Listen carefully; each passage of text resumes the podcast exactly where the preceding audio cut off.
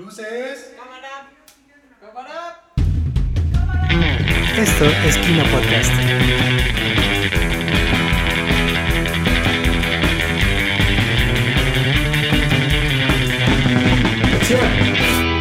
Comenzamos.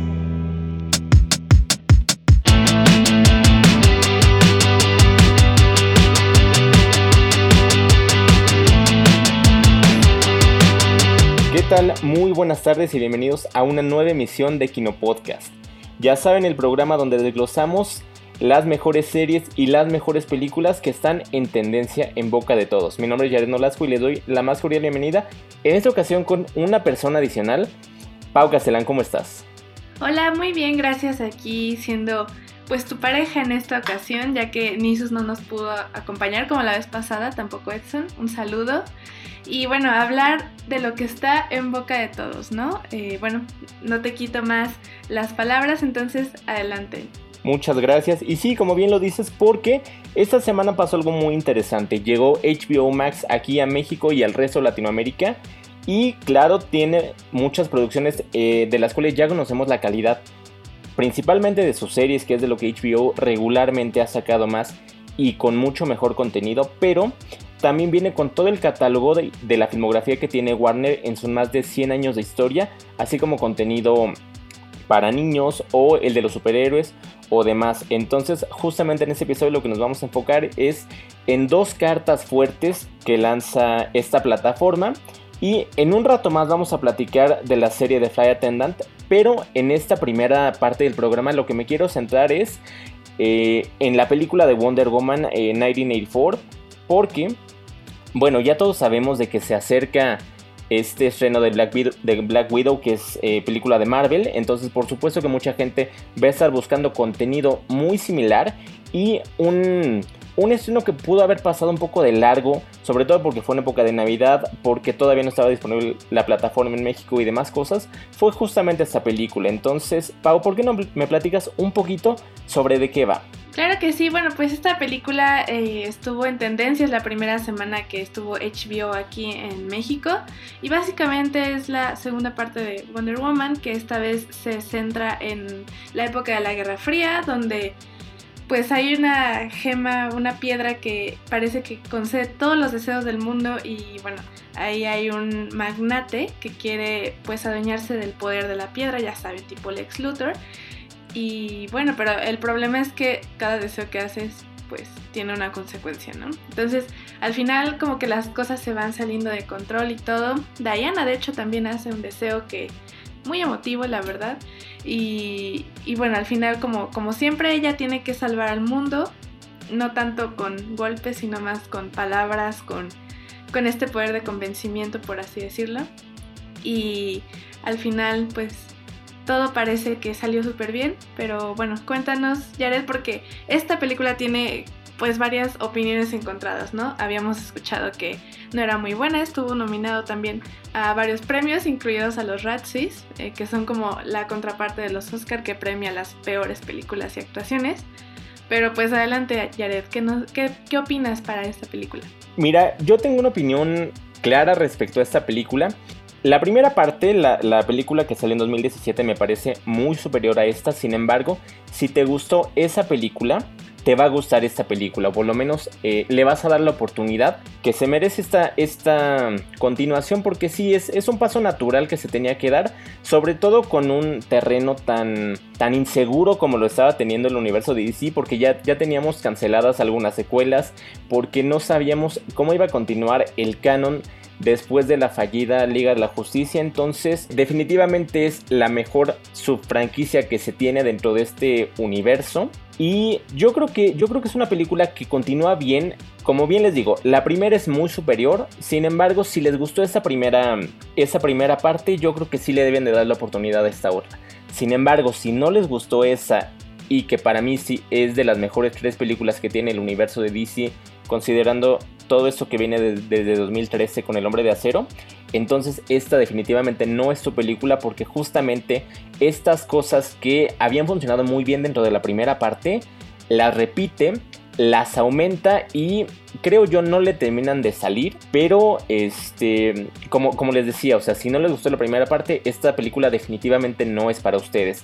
Y parte de los problemas es justamente quejas de los fanáticos respecto al material de origen y muchas otras respecto a las actuaciones y el mismo argumento que tiene la película, porque justamente, Pau, antes de, de grabar este episodio platicábamos un poco de cómo obviamente le intenta dar este este giro a las películas de superhéroes donde no todos son golpes, donde no todo es violencia, donde no todas son esos lugares comunes que ya se están convirtiendo en las películas de superhéroes y que sí se le quiere dar un trasfondo un poco más pues un poco más psicológico, que obviamente tenga esta, esta reflexión adicional. Sin embargo, el lugar donde intenta descansar justamente esta reflexión para poder dar ese paso adelante, ahí es donde yo creo que la película no termina por sostenerse y se cae. Además, eh, como ya les decía, hay, hay mucha gente que está criticando tanto la producción como las actuaciones. De hecho, justamente te leí antes de comenzar esta grabación una crítica que decía, este, esta es una película mal catalogada, esta no es una película de superhéroes, esta es una película de comedia, porque te vas a reír mucho por las malas actuaciones que tiene. Entonces, yo creo no es una crítica muy justa, yo creo que las personas que están involucradas en el proyecto hacen su parte, no les termina de salir, sin embargo, yo creo que esa ya es una discusión diferente, no sé tú qué piensas, Pau. Sí, bueno, en mi opinión la, actuación de Pedrito Pascal estuvo bastante buena, digo, él es muy, muy buen actor. Y, creo que igual la película yo la empecé a ver muy escéptica porque precisamente había escuchado que que no, no era muy buena y también con estas cositas que pasaron con Gal Gadot de, lo de Israel y Palestina, ya saben, ¿no? Mis, mis cosas políticas, pero por eso empecé medio escéptica y creo que la, el opening es bastante bueno, creo que fue de lo que más me gustó. Eh, sí está medio mafufo, diría mi papá, en el sentido de que pues está, está muy exagerado como para hacer película de superhéroes, pero como que todavía entra dentro de lo aceptable, no como otras cosas que vemos más adelante. Y mm, creo que va mejorando igual progresivamente, o sea, el, inicio es como... Ah", y ya al final como que ya va mejorando la cuestión y precisamente con esto de, que dices de los personajes con trasfondo psicológico, yo la verdad no entiendo muy bien qué quisieron hacer. O sea, con todo respeto, no lo digo en mala onda, sino porque, ok, sí está eh, ambientada en 1984, ¿no? Y digo, se puede ver pues como tintes de los superhéroes de ese entonces que son como más simples, como estos valores americanos, de hecho pues se ve ahí bastantes estereotipos, digo, este, pero también se ve como algunas cosas como más válidas al día de hoy, pero como que hay varias contradicciones, porque digo, ok, quieren mostrar esta parte del acoso a las mujeres y tal, de que las mujeres somos poderosas y todo, pero también está esto de que a Chita, cuando es una persona pues que no tiene como reconocimiento como tonta, por así decirlo, usa lentes, ¿no? Y ya cuando se convierte en poderosa, fuerte y todo, ya deja de usar lentes y es como, ¿qué? Y también eh, algunos estereotipos con algunos otros países que se pueden ver al final de la película, que te digo, entran como pues en choque con esto de que si lo quieren hacer como una película ya moderna que sabemos que estos estereotipos ya no están válidos al día de hoy, pero al mismo tiempo vemos que como que la la Mujer Maravilla en sí se desarrolla de una forma muy simple, o sea, como que la película es algo simple y también, bueno, aprende a, un superpoder, lo, aprende a desarrollar a lo largo de la película al final, que eso es como wow, por así decirlo, en el sentido de que aporta la historia, pero como que no veo otros elementos que, que pudieran haber aportado así de manera importante a la historia como para decir, bueno, pues esto puede pasar o esto se puede retomar si, hacen la tercera parte, ¿no? No sé qué opinas tú. Sí, de hecho, sí. Simplemente una anotación chita es el antagonista que tiene la película. Y algo que sí hace muy bien, y eso sí lo tengo que reconocer, es meterle referencias. Porque sí, ya lo mencionábamos, cómo quiere recuperar parte del material de origen. Y hay muchas referencias esparcidas, tanto de la primera película como de las eh, como de las cosas características de las caricaturas y de los cómics que corresponden a la Mujer Maravilla. Entonces, por supuesto que sí, esa parte está muy bien llevada. Eh, la parte musical yo creo que es, eh, de lo mejor que tiene la película. Y justamente como mencionabas, las secuencias de acción, la primera, sobre todo, yo creo que es la mejor que tiene la. Yo creo que es lo mejor que tiene la película. Porque sí, está, está muy bien. Está muy bien elaborada. Eh, obviamente, empiezas, empiezas muy alto. Está muy, muy bien planteada por eso. Sin embargo, como, como lo vemos después, es de que se va cayendo hasta que eventualmente, y por su propio peso, tiene que caer un poco la. Eh, tiene que seguir la historia y, eventualmente, pues, llegar hasta, hasta donde nos lleva, ¿no? Sí, claro. Tiene como muchas cosas ahí que hacen la trama hasta un poquito lenta, diría yo, la película en general. Pero hay cosas que sí me gustaron genuinamente, que es como esta las partes emotivas, ¿no? Em, de amor, eh, de hay cuestiones con el, villano. Eh, igual creo que supieron mezclar bien como la parte de la acción, los golpes, con, esta parte de lo emotivo, porque, bueno, si algo me quedó claro es que no todo se arregla a golpes, ¿no? Porque al final lo, comprobamos y creo que ese giro está bien. Eh, los superiores en general ya sabemos que, pues, golpes y golpes y golpes y acción y acción y acción. Y esta película no deja de lado totalmente esto, pero le da un giro, ¿no? Entonces creo que eso sí es algo nuevo, algo hasta innovador, diría yo, que me gustó, o sea, porque pues sí, estamos acostumbrados a ver este tipo de películas de acción, pero muchas veces para todo el público no es suficiente, ¿no? Dicen como de, ay, sí, se pelean y luego qué, ¿no? O luego, ay, sí, se la pasan hablando y cuando hay acción. Entonces creo que esta película buscó y encontró bien el equilibrio entre ambas cosas. Pero en general creo que sí es... Pues no es tan fuerte la trama como lo, veníamos diciendo de la primera. La verdad la primera sí está muy, muy, muy por encima. Y digo, no es por comparar, pero pues sí, o sea, es la verdad. Y yo diría que, pues si les gustan los superhéroes, sí deberían de verla, pero si no, pues mejor. Mejor vean otra cosa de HBO Max. Sí, estoy totalmente de acuerdo contigo. De hecho, algo que quería simplemente reflexionar es, eh, obviamente lo que ya dije al inicio, si les gustó la primera película, denle la oportunidad a esta. Yo creo que vale la pena que la vean, por lo menos como continuación, de a ver en qué quedó la historia, sobre todo con el final emotivo que tuvimos en la primera.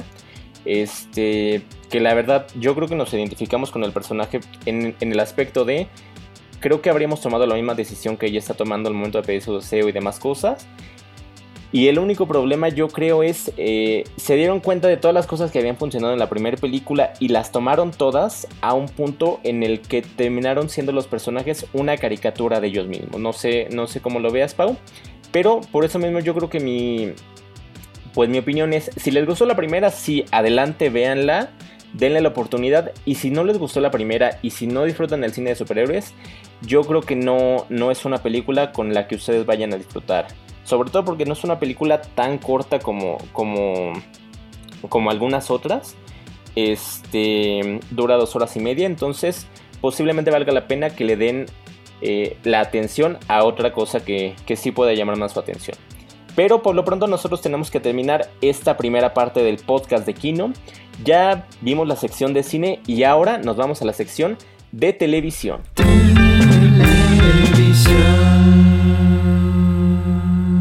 Muy bien, y estamos de regreso en el podcast de Kino en esta segunda parte. Y vamos a discutir, como ya lo decíamos, una de las series insignia que tiene, que tiene HBO Max desde su lanzamiento allá en Estados Unidos y que aquí en, en México y en Latinoamérica desde que se lanzó ya también estaba dentro de las tendencias y que incluso cuando se hizo el anuncio oficial de cuándo iba a salir la plataforma, de cuánto, eh, de cuánto iba a costar y todas esas cosas, una de las que estuvo participando en esa ponencia fue Keil Koku, que es la protagonista de la serie de Fly Attendant. Entonces, Pau, ¿por qué no nos platicas un poco de qué va esta serie? Bueno, pues básicamente eh, Kaylee encarna a, a Cassie, que es una pues ayudante de vuelo que pues es bastante joven y sabe balancear muy bien su vida laboral con personal. Digo, qué envidia, la verdad. Y, y bueno, tan de tantas desenfrenes y de tantas fiestas y todo, al final algo eventualmente tendría que salir mal porque pues muchos excesos no son buenos. Entonces, cuando ella llega a, a Bangkok, encuentra, conoce a un magnate, pasan la noche juntos, se divierten, todo muy cool, pero al día siguiente el magnate aparece muerto al lado de ella en el hotel. Y ella no recuerda nada porque pues ingirió muchas bebidas alcohólicas. Entonces, pues ahí empieza todo este, la trama, ¿no? ¿Qué, qué, qué tiene que hacer ella? ¿Qué es lo que hace? ¿Cómo va a solucionarlo? ¿En qué cosas se va a meter? Y todo lo que va descubriendo a lo largo de, la serie que la verdad es que el primer capítulo eh, a mí se me pasó muy lento, pero en el buen sentido porque tenía muchísimas cosas y dije como de wow, y, y sí te deja picado, ¿no? Pero Jared, cuéntanos qué te pareció porque tú me dijiste algo que tienes mucha razón, entonces adelante, por favor. Sí, de hecho, de hecho me pasó lo mismo que pasó contigo, Pau. Este, el primer episodio me pasó muy lento en el mismo sentido, o sea, esto que les estamos contando, esta premisa pasa en los primeros 11, 15 minutos de la serie. Son series, son episodios eh, largos, largos, ¿en qué sentido? Son entre 40 y 48 minutos de largo los episodios. Son 8 episodios y ya está disponible toda la temporada. Eso también es importante señalarlo porque a pesar de que no estaba disponible aquí la plataforma, ya se está emitiendo en su país de origen que son los Estados Unidos entre los meses de noviembre y los meses de diciembre del año pasado. Entonces, a mí me gustó mucho, de hecho los primeros dos o tres episodios yo creo que son, son los mejores en ese sentido de que termina un episodio e inmediatamente ya necesitas ver el siguiente porque de verdad los, los, los garfios con los que te intentan atrapar para que veas el siguiente de verdad que son efectivos y lo único que le comentaba a Pau justamente antes de, que grabáramos es de que para mí el problema es el guion. La producción está muy bien realizada. Lo que pasa en la serie es eh, la, mm, esta, esta, sobrecargo lo que, lo que hace es pues empieza a haber una especie de obviamente obviamente sin haber estado nunca en esta en esa situación pero entiendes lo que está pasando no porque no es, no es algo muy cotidiano que tú de repente te vayas a dormir y, amanezcas con una persona muerta a un costado. Entonces, obviamente se empieza a ver esa desesperación en un inicio que está pasando. Después se empieza a ver este proceso un poco de cómo, de cómo comienza a enloquecer. Sin que obviamente sea totalmente eh, definitivo en su personaje. Y un problema que sí hay en la serie es el guion. Porque ya les decía, Está muy bien la parte de, la producción, está bien la parte de las actuaciones, porque en todo momento todos hacen lo que, lo que se les está pidiendo y lo hacen de una manera correcta. Y como ya les decía, estos garfios que te están siempre pidiendo que sigas y sigas y sigas viendo los episodios están funcionando. Sin embargo, el problema son las subtramas que se intentan meter a lo largo de la serie, que es a partir más o menos del episodio número 5, donde ya entonces empiezas a dividir la atención de la trama principal con esta nueva subtrama que realmente no te termina llevando a un nuevo sitio y que tampoco termina dejando un espacio este, para, una, para una posible secuela. Entonces ese es el gran problema que tiene la serie. Sin embargo, si te enfocas en la historia principal y de hecho... Eh, si, si, te fijas bien en la participación que tienen todos estos personajes secundarios que vas a ir conociendo a lo largo de la serie, es una total maravilla, está muy bien elaborada y, y yo creo que ese es el único problema que encuentro. Aunque eso ya se empieza a notar en los episodios de la mitad de la temporada hacia adelante. Pero, pero en un inicio de verdad te deja enganchado y te deja con muchas ganas de seguir, Pau. Sí, claro que sí, estos cliffhangers la verdad es que actúan de forma muy, muy efectiva. Y es que precisamente, o sea, tiene tan buenas actuaciones y toda este, esta parte de cómo se va desarrollando la trama que hasta a ti te desespera y a ti te dice, ¿por qué haces eso? No hagas eso, eso está mal. Mi lógica dice que eso está mal y tú también lo sabes. Pero obviamente no estás en el lugar de, de esa persona y dices, bueno, tal vez si yo estuviera ahí hubiera hecho lo mismo o quién sabe, ¿no?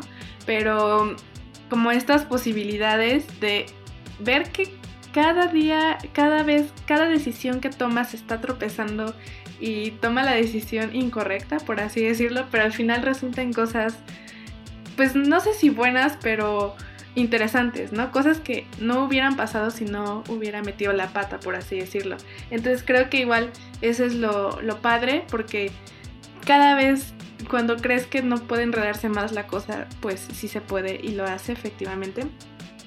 Y bueno, la verdad es que esto que nos comenta Jared sí es algo que pues da el bajón, ¿no? Porque si piensas, si a lo mejor le hubieran puesto más enfoque en la trama principal, hubiera sido pues más fuerte, hubieran tenido más cosas, más giros, más plot twist y todo esto. Pero pues así, así se dio la serie en, en esta temporada.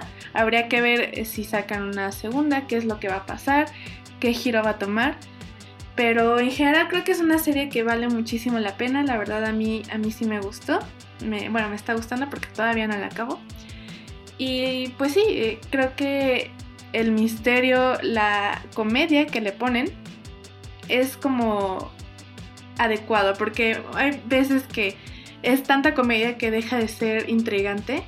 Pero no, en esta solo son como cosas sutiles que a lo mejor te podrían pasar en la vida real si estuvieras en esa situación, pero que lo hace como más cercano, ¿no? Más disfrutable, por así decirlo. Entonces, sí, o sea, en mi opinión, si les gusta lo de drama, lo de suspenso, todo esto, deberían de darle una, una oportunidad. La verdad es que es una serie muy, muy buena en general pero no sé qué opines, Jared. ¿Qué, otros pensamientos se te vinieron a la mente mientras la, estabas viendo? Pues mira, sí me, sí me surgieron varias cosas, como ya les decía, o sea, el gran valor que tiene la serie son esos personajes secundarios porque de verdad son los que van construyendo y le van haciendo la vida, vamos a decirlo entre comillas, más fácil a nuestra protagonista.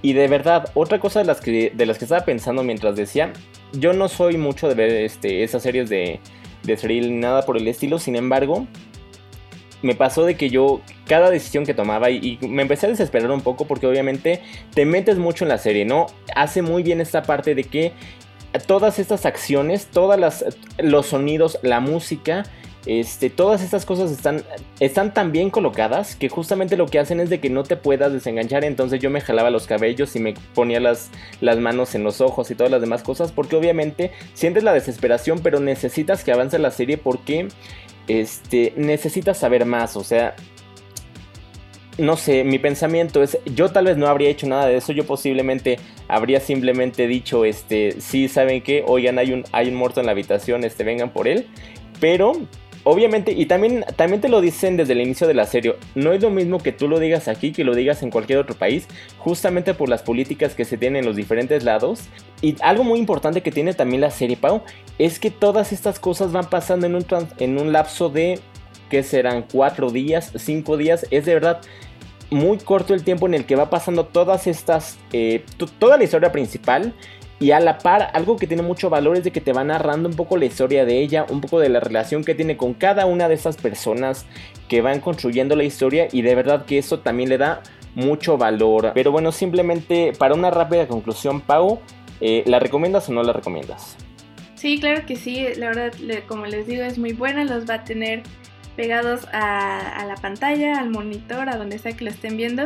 Y pues dense una oportunidad la verdad es que sí la recomiendo ampliamente. Así es, y mi recomendación también es que la vean. Denle una oportunidad de los primeros tres episodios. Si pasan del tercero, de verdad ya la hicieron. Y, les va a gustar mucho y como ya lo saben, pues posiblemente venga, eh, más bien, va a venir una nueva temporada, pero hasta el siguiente año. Y de esa manera nosotros debemos terminar esta segunda emisión de Kino Podcast. Ya pueden escuchar el que ya teníamos previamente, que es donde platicábamos un poco sobre Luca y sobre Penguin Town. Y por supuesto les pedimos de que nos den todas sus opiniones a nuestras redes sociales, arroba frecuenciasemkino, tanto en Facebook como en Instagram y en arroba fsm-kino, en Twitter donde ahí de verdad estaremos leyendo todo, todo lo que nos comenten.